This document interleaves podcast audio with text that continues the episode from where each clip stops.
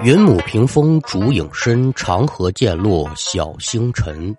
嫦娥应悔偷灵药，碧海青天夜夜心。列位民工，欢迎来到空灵客栈，我是说书人悟空，一起聊聊邪乎事儿。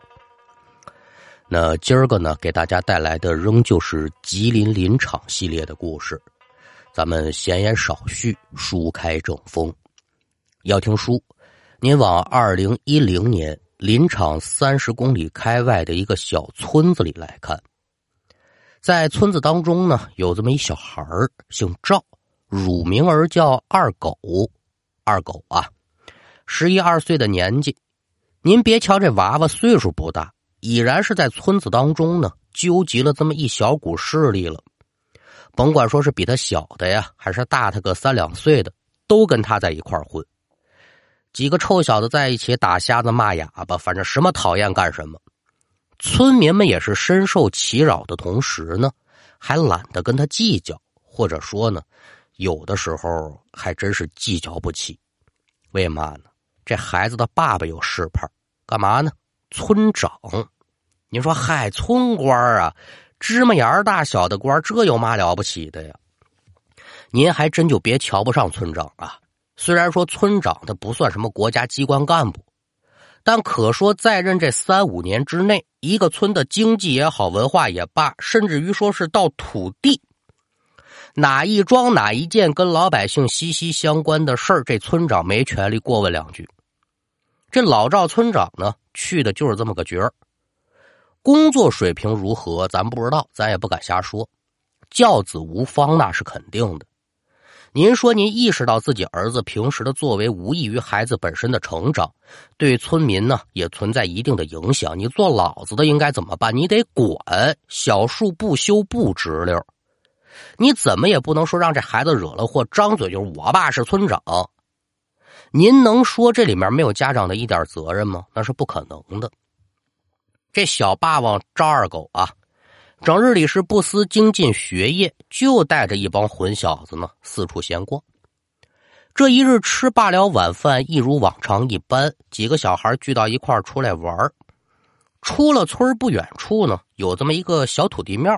这土地庙很小啊，就是木板搭的，最多也就是六十的这么一个立方体。里面呢供奉着土地爷两口子。据说这小庙呢有些个年头了。具体谁住的神庙无从可考，但这么些年来呢，老百姓啊也都过来进香上供，很有些个香火。二狗走到距离神庙不远处啊，嗯，干嘛呢？借着天上有月兔高悬，他可就瞧见有几个人在这庙前头跪着，看样子还真虔诚。祭祀土地爷这种事儿，二狗见得多呀。可说今天这些祭祀者真有意思。按理说礼神嘛，眼问鼻，鼻问口，口问心，屈膝下拜，虔诚祷告，是求着今年风调雨顺，还是求着一对新人家庭和美，这都行。今儿这个太新鲜了，好几个人呢是背对着土地庙，他拜月亮。二狗一瞧，你们这出的是什么洋相啊？头回见背对神像祈祷的，嘿嘿，有点意思。你们给我等着吧。这臭小子啊，抬头一个主意，低头一个见识，这坏主意可就来了。跟下面小兄弟一说：“你们几个跟着等着我，盯住了那几个上香的，我去去就回。”说着话，撒脚如飞，可就往家跑。这二狗脚力是真不错，功夫不大到家了。在自家仓房呢，就把过年剩下的那些个鞭炮、二踢脚啊给取出来了，扭身回土地庙。回来一瞧啊，几个人还真没走，正是面对着神像正磕头了，等于说调回来了，不拜月亮了。哼，不拜月亮了那也不行，我让你们拜拜就不行。拿出二踢脚啊，自己大概齐找了找角度。对准那磕头的几个人，他可就把这二踢脚给点着了。真不赖呀！这炮啊，您别瞧过了小半年了，一点没受潮。呲，烫当，二踢脚嘛，两个响儿。这头了一声响呢，把几个跪拜之人吓得就是一激灵。哟，什么东西？几个人正不知所措之际，第二声可也就到了，直接在几个人脚下就炸开了。紧接着呢，当当当当，二狗后续的呀，五六个炮相继都发射出去了。他赶着打，赶着调角度，那肯定是越打越准呐。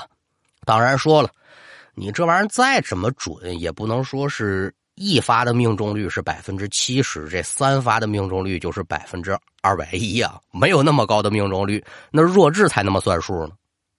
这炮在土地庙面前一炸开，可把祭祀的几个人给吓坏了。咱也不知是慌不择路啊，还是说真是吓得一激灵，手脚并用，四散而逃。您注意这一节啊，手脚并用。二狗一瞧，这人都跑了，走到了妾前，瞧着远处逃跑的几个人，又看了看土地庙。捂着肚子可就乐开花了，嘿嘿，瞧见没有？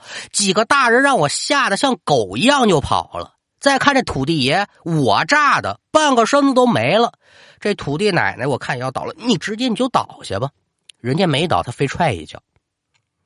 这炮的威力，我跟你说还真不小。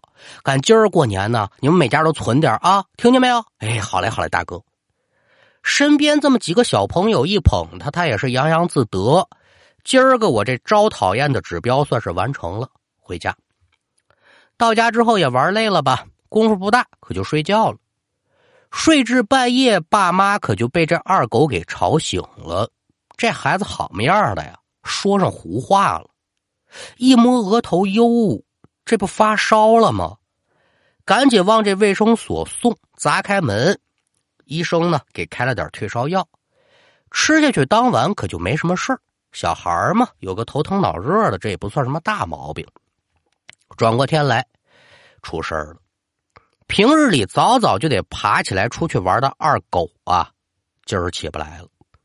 两手怎么撑这身体，都感觉有什么东西非得给他摁回去不可。扑通一下，非趴炕上不行。这妈妈一问说：“儿啊，你这是怎么的了？”妈妈，我我感觉身上沉，压得我起不来。正说着话，哇的一口又吐，这是病厉害了。你怕不是受了凉了吧？上吐下泻，找大夫来家里瞧，不过也就是头疼医头，脚疼医脚嘛。最后结果是没什么大作用。一早晨起来，一直到中午，二狗这孩子可就大小便失禁了，一家人吓坏了。哟，这这怎么搞的呀？说再往上送，往县里送，再看县医院去。现在说来不及了。村长嘛，瞧自己儿子这状态，一琢磨，别是冲撞了哪路的鬼怪神仙了吧？先打电话问问吧。这一个电话可就打到了十里八乡有名的阴阳先生家。你呀，赶紧来我们家一趟，我们家孩子有点不大对劲，你得过来给帮忙。说话一点不客气啊。仙儿一听。嗯，那行，我去吧。功夫不大，仙儿来了，一瞧这二狗还真就有点不得对劲儿。不过说具体什么情况呢？现在说不好，得等晚上处理。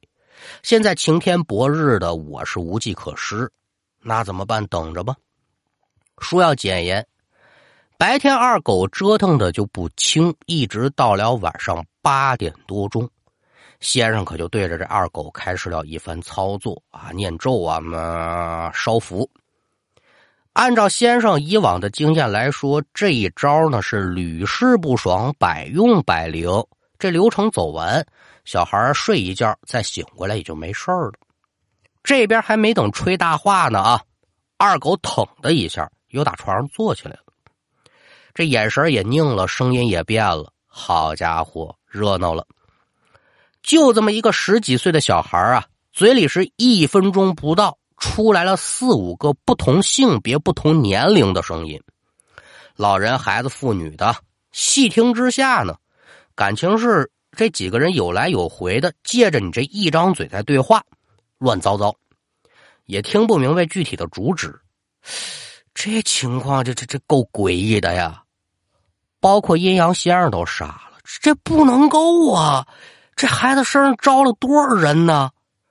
仙儿一瞧，得了吧，我呀，别吹什么大礼了。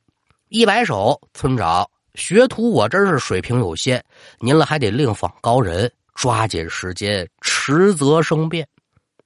瞧得出来，确实目前这情况呢是超出这先生的水平了。但可说你不弄还好，你弄完之后，我儿子聋子没治好，又变哑巴了。你要撂挑子走人，门也没有啊！怎么说你也比我们在行吧？村长一伸手，哎，对对对，别动！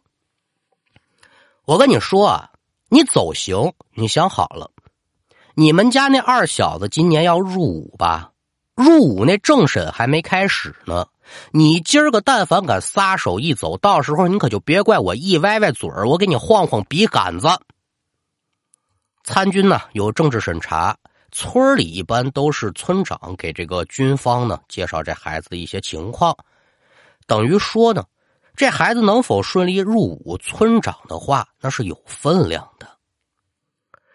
你不管我儿子，那我就琢磨你儿子，你就掂量着办。大白话了，再明白不过了，恩威并用嘛。仙儿一听这个，哎呀，不不不是村长，我跟你说呀，老赵哎，我是真水平有限，您了让我说个骗子活，我凑合。三国这书我真说不了，去你的吧！我问你这个了吗？说二狗子的事儿，二狗的事儿如是一样啊。我给你再找个人吧，这事儿啊。非松林疆场的驴豆腐不可了。驴豆腐啊，书中代言驴豆腐何许人也呢？老头呢有点家传的手艺。这人姓吕，双口吕啊。平时就赶着小驴车卖豆腐，得了个外号叫驴豆腐。谁家有个大事小情的呢？他也能给出面化解化解。这人为人比较低调，但是真有本事。那就别耽搁了，赶紧弄车把吕上仙接来吧。你看用得着人家了，立刻驴豆腐可就成了吕上仙了。村长都来了，简单把情况一说，我们家孩子不顺序，吕先生呢，你得给面子，那肯定的呀，走一趟吧。赶到村长家院子的时候啊，这吕先生可就停住了脚步了，盯这小院一瞧，嗯。你们家这娃娃这是惹了多少人呢？啥呀？你别傻了，别人瞧不见，也只能是不知所云。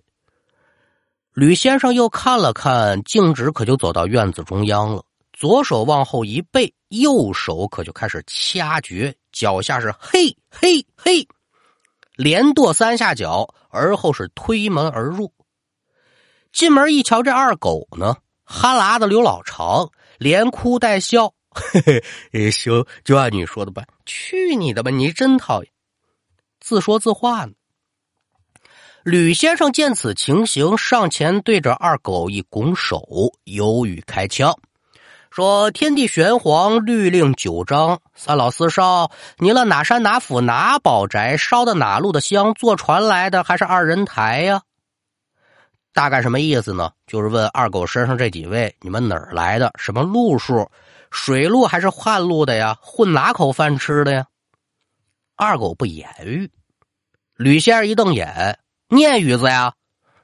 什么叫念语子呢？就是你哑巴呀！这话可就不好听了。估计这先生是有点手段，不然这说话不能这么厉害。”二狗翻了翻白眼儿，叽里哇啦的，让他说止不住了。不过他说这话不好懂，一会儿男生一会儿女生，说了大概其得有十多分钟。旁人听的是一头雾水，吕先生听明白了，哦哦哦哦，是是这么回事那是真对不住您几位了，小子不懂事，呃，好说好道好解决，您就放心吧。您说怎么回事这又赔上礼道上欠了呢？嘿，甭提了。这孩子不是拿炮崩那个祭祀的人吗？那群人，他他不是人，是什么呢？是一群狐仙家。人这狐仙家要娶亲呢，有规矩，说家有喜事，一来得禀告上苍，就有点上天坟表的意思；二来呢，得找土地爷爷做个见证，这才有了前文书几人拜月拜土地这么个桥段。二狗子的淘气呀，拿炮崩人家，给人吓一跳。那这仪式就是不顺序，那自然就生气了呗。等于说婚礼办的不开心，有人闹砸。两边厢你来我往，就开始谈这事儿怎么处理，谈条件嘛。得了吧，子儿说我们家娶亲，那你们就得随礼啊，那那那是应该的。九只活鸡，九只活鸭，九只大鹅，九对红蜡烛，九双红手帕，五谷杂粮各五十斤，全当你们家随份子了，行也不行啊？那能不行吗？您了就放心吧，天一亮马上给您了准备。啊，那行吧。我们就先走了，真痛快。说着话，二狗浑身一哆嗦，这眼睛啊，瞧着就清明了不少。大家伙就都以为是没事了呗，哪成想啊，二狗张嘴又说话了，是个老头的声音：“嘿，打发走了那帮，我们这事儿是不是得解决一下呀？”身上还有，老李吓一跳，细瞧，哎呦！一躬到地，恭恭敬敬啊！土地二老啊，失敬失敬，您了二位有何吩咐啊？吩咐，我们这庙宇让这臭小子也弄塌了，金身也给我们崩碎了、踩碎了，这事儿怎么办呢？全凭您说吧。那好。重修庙宇，再塑金身，给我上九种干鲜果品，九样的点心，鸡鸭鱼肉，香烛纸马，是一样也不能少。这事儿是能办，不能办呢？吕先生瞧了瞧村长，这事儿你得你拿主意啊。那您说村长能说嘛？他敢说不行吗？都吓傻了。您说嘛就是嘛，什么都行，您就放心吧。那咱这话可就说下了啊，我也走了。二狗又是全身站立，这回啊，算是彻底昏睡过去了。村长必然得是画符前言呢，把该办的事儿在吕先生的指导之下，可就给办完了。这事儿反正挺神奇的，之前这孩子一直就是昏睡不醒啊，赶等把该承诺的事情都办好了，这孩子在家呢，也就醒过来了。身体上并无大碍，也能吃，也能喝，也能跑，也能撂。但是打这儿说呢，这孩子脑子上好像受了点影响，痴痴傻傻，疯疯癫癫。但既然是因为淘气淘出来的这么一场祸，现在性命无忧啊，也就不赖了。至于说日后还能再出去惹祸吗？估计啊是不行了。好了。今儿个的故事就给您讲完了，感谢您的收听，我们下回再见。